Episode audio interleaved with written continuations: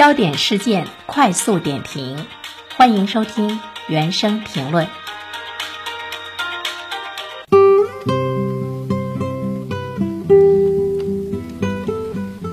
好，欢迎进入到我们今天的实力热评这个板块。今天做客我们直播间的是大连晚报名笔视线的执笔人宋晶。啊，宋晶呢今天发表了一篇文章，题目是“为什么我们的工作越来越不好做了”。中午好，宋晶。你好，袁生。呃，宋晶说到我们的工作越来越不好做了，呃，当时是怎么注意到呢这个现象的？还是你自己切身能感觉到你自己的工作也是越来越不好做了吗？你觉得呢？你觉得我们的工作是不是越来越难了呢？啊，对。其实我觉得从个人利益的角度上来讲，我还特别担心我们的工作收入越来越少了。嗯，这个是身边很多人都发出来的一种感慨，觉得现在的工作真的是越来越不好做，花费在工作上的时间越来越多，工作的效果越来越不明显。对啊，这个我上周呢去。高新园区采访了几家创业公司，呃，我在采访他们的时候，我就有了这个题目哈。采访那几家创业公司呢，都是在当年大众创业、万众创新的时候做的比较好的公司。然后这些公司当年呢，我们把他们当明星一样的去去捧着哈。嗯。那么后来呢，这几家公司到底怎么样了？我们其实是需要有一个跟踪的。嗯。我当时想，他们现在做的怎么样了呢？哈。嗯。啊，走进他们的这个公司里去采访以后，我发现那些做的好的公司。他们把业务都转到外面了，他们在北上广深杭都有自己的工作室，然后有自己的员工，而且他们的客户啊也大部分都是啊非大连本土的客户啊，都是全国性的客户。那么他们反映的情况呢是啊，我们做互联网生意的。啊，如果我们局限在本地的话，那就不叫互联网生意了。嗯，那么他们有其中有一个这个创业者跟我讲，啊，他说我们其实面对的竞争对手是全网最牛的那个人。那么，呃，我就想到了哈，我我们也做公众号，我们也做新媒体，啊，那么我们也在做传统媒体，那么我们这个思想是完全颠覆了。嗯，过去的时候，呃，我们觉得，呃，就是像有一个笑话哈，说两个人遇见熊，然后其中有一个人撒腿就跑，有一个人在那系鞋带儿，然后说你系鞋带儿你也跑不过熊啊，说我不用跑过熊，我跑过你就行了。是，但是现在竞争对手是谁？现在我们知道，这个竞争对手不是在我们身边撒腿就跑的那个人，嗯，是全网的人，嗯，是几亿人，嗯，你要跑赢这几亿人。嗯，你想一想，是不是我们的工作难度越来越大了？我们的竞争对手越来越强了？对。这就是互联网给我们的生活所带来的一种困惑吧。我们感觉到很方便，但是呢，你也感觉到了冲击。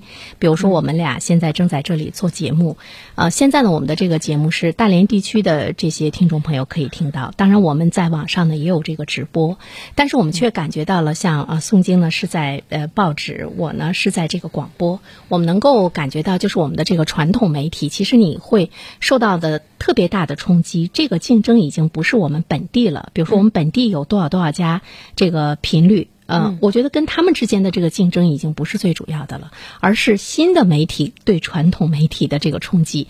至少就是从这个，我们先不说内容的传播，至少呢，从广告商的角度上来讲，他已经放弃了传统媒体，去呢这个呃，去搭载呢他的这个广告的这个宣传，他已经完全转向了这个互联网。嗯，其实广告商呢，他是最聪明的哈，他知道他要什么。对他对市场是最敏感的，对对对，啊呃，其实我们传统媒体还是有一定的有有一定的这个优越性的哈，比如说啊，它的可信度啊，它的这种啊背书啊哈，这个这个呃有有有我们的优势，但是事实上是就是因为竞争的边界打破了，对。啊，它呃我们有我们的受众，然后这个受众呢，如果是对他有帮助的话，他会选择我们的，但是我们能看到的是什么呢？就是呃，我们的竞争对手不再是我们旁边的那家报纸啊，我们的竞争对手是所有这些做媒体的、写公众号的啊，甚至一个公司的公众号都有可能是我们的竞争对手。就是说，其实你已经不是在一条河中游泳了，你是在大海里游泳了。嗯就是就是你你的这个竞争对手可能已经是放眼呃这个全国，甚甚至于这个全球。对，像刚才宋晶说说你去高新区采访那几家这个呃创业公司，他们说我们的竞争对手是这个行业中最牛的那个人。嗯，其实对于我们做传媒的，有的时候你要做自媒体，比如说你发表一篇文章，你要去呃有有你的声音的呈现，对一个问题去谈你的想法的时候，你会不会想到说，哎，我关注的这个经济领域的问题，吴晓波也在关注。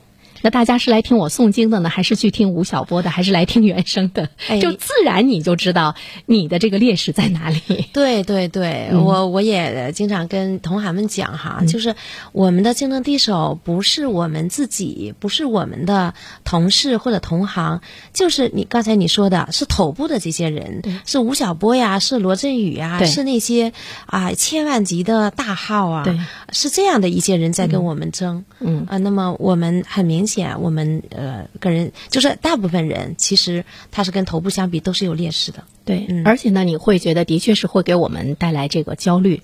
我有一段时间特别怕别人跟我说说那个谁谁谁做什么什么又挣了多少多少钱啊，跟你一样是做广播的，人家在一些音频平台上做一些节目，他们挣了多少多少钱，就是那种那种焦虑。不断的袭来，并且对自己有了一种深深的否定和质疑。有的时候呢，就是说白了一点，就会觉得，哎呀，活着还有什么意义？这种感觉。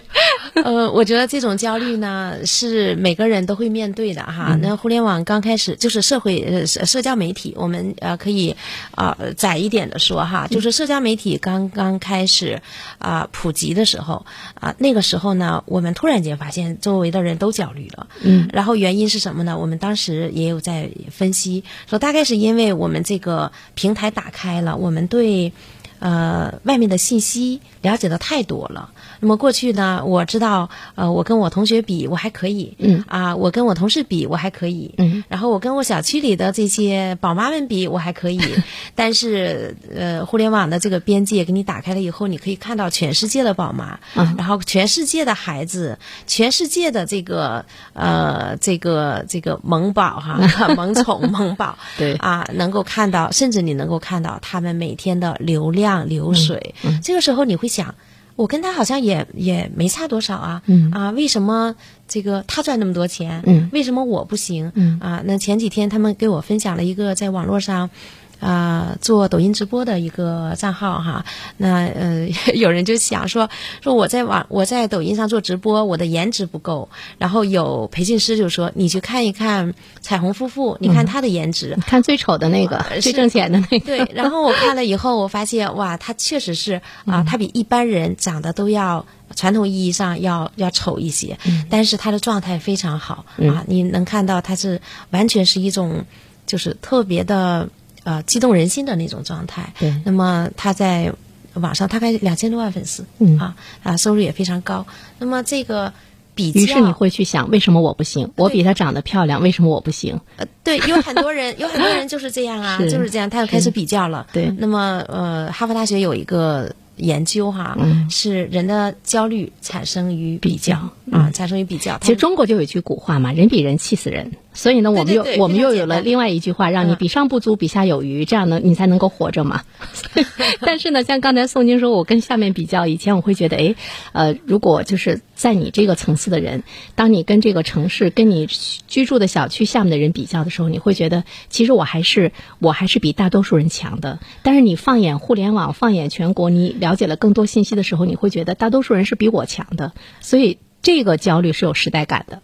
呃对，我觉得是互联网带来的，互联网带带来的带来的这种你比较的边界扩大了。对，嗯、我说到那个哈佛的那个研究是这样的，他是把穷人放到富人堆里边，嗯就是放到富人区里边的穷人，然后测试他们的啊、这个幸福幸福度。嗯啊，那么发现穷人住进富人区的时候，他会变得焦虑。嗯啊，因为他的比较对象发生了变化。是。嗯嗯，所以呢，呃，怎么办？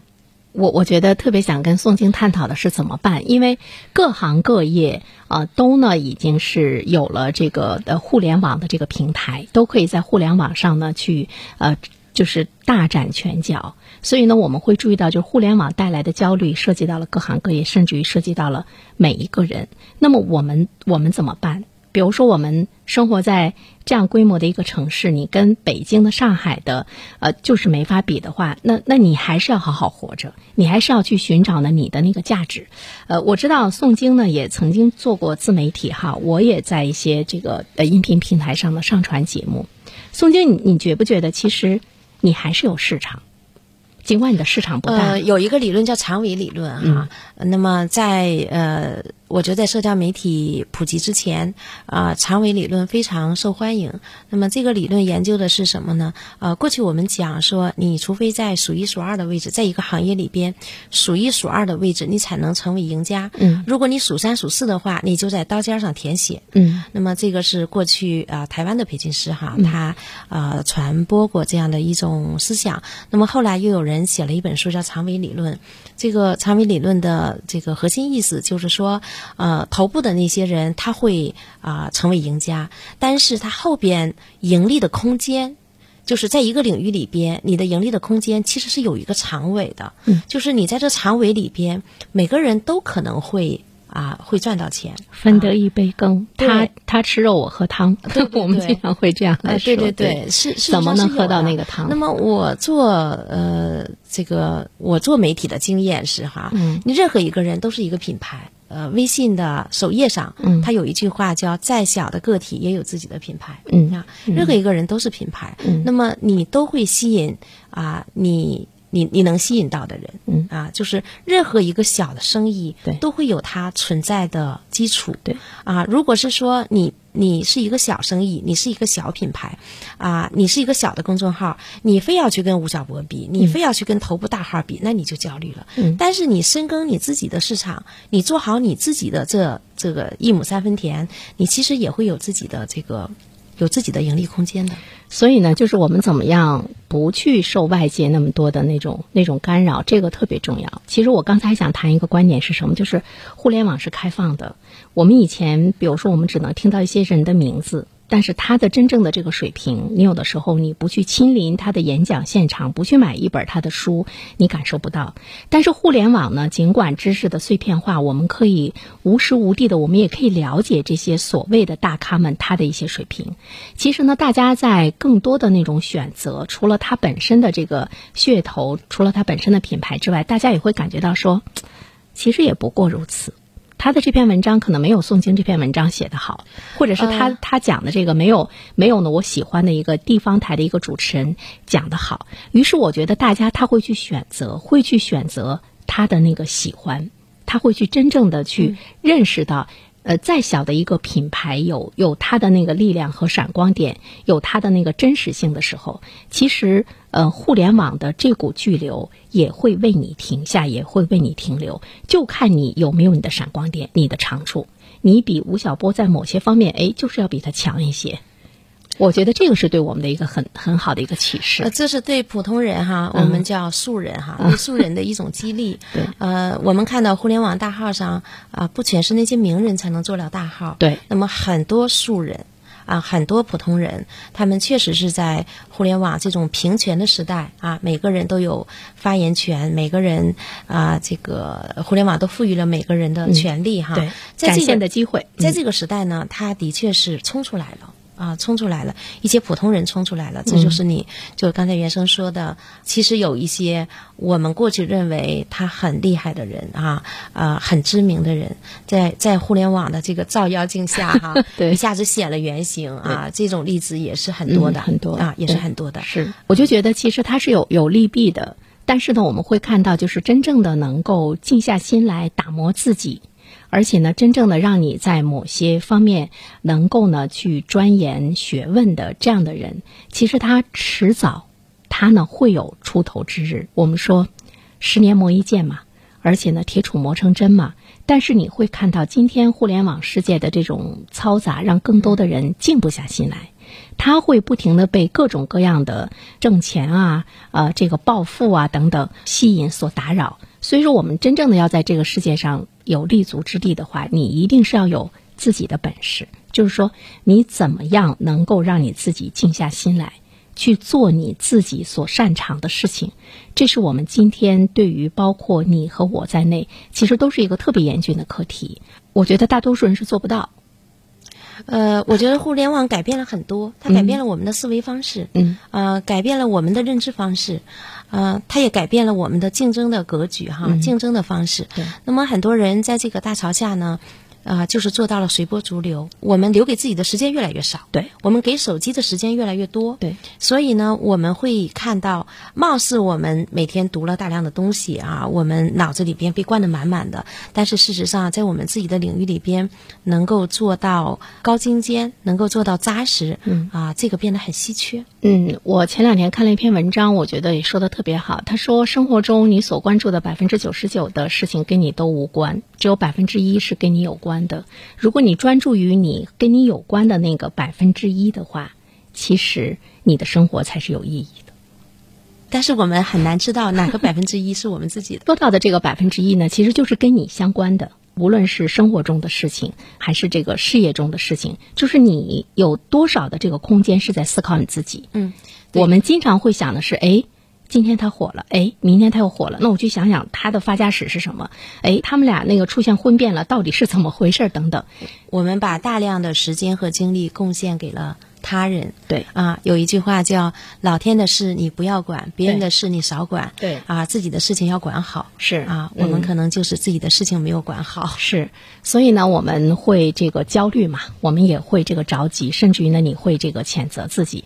但是我觉得，只要你自己在某一点努力的去深耕下去的话，即便是在互联网的这个大潮中，你是有你的市场的。那这个时候，你才能够真正的感觉到说，那就是凭本事。潮水落下了，看到谁在裸泳。其实呢，我觉得，啊，在互联网时代，除了你要打牢自己的根基之外，嗯，其实还有个机遇问题。嗯，就是互联网给我们提供的机遇的窗口其实是有限的。像我呃开头讲到的是说，我去采访那几个创业者，那么有一些创业者呢，他在大连深耕。其实它是很难做出来全国的品牌的。嗯，那么因为你的竞争对手是全国性的，嗯，是全网性的。那么那些把业务啊拓展到大连以外啊区域以外，他们把客户拓展到全国，嗯，反而他们啊就是拿到了互联网这个世界的入场券。嗯，他们现在都活得非常好。啊，大连有一很多这种。叫隐形英雄哈啊，嗯，我觉得他们是抓住了机遇，看清了方向，嗯，然后把自己的能力打磨的好，嗯啊，所以他有了就是在在这个互联网的大潮中开出了花来，嗯嗯，哦，宋鑫这里面就是说到的是，就是你如何能够站到风口上，就是就是你在原地努力打磨的时候呢，其实你还是要寻找那个那个风口，你要抓住那个机会，要不然的话呢，你可能。永远不能被风吹起来。对，字节跳动的那个老总张一鸣说过一句话，他说：“认为人和人之间最终的区别其实是认知的差别。对，一你对一件事情的看法决定了你能走多远。嗯，那么我们可能是在认知这一方面就慢了半拍儿。嗯，所以我们在行动上再慢半拍儿，最后我们就慢了整拍儿。呃，再一次呢，感谢宋晶做客我们的直播间，也希望我们的工作越来越好做吧，各自努力吧，各自努力。嗯。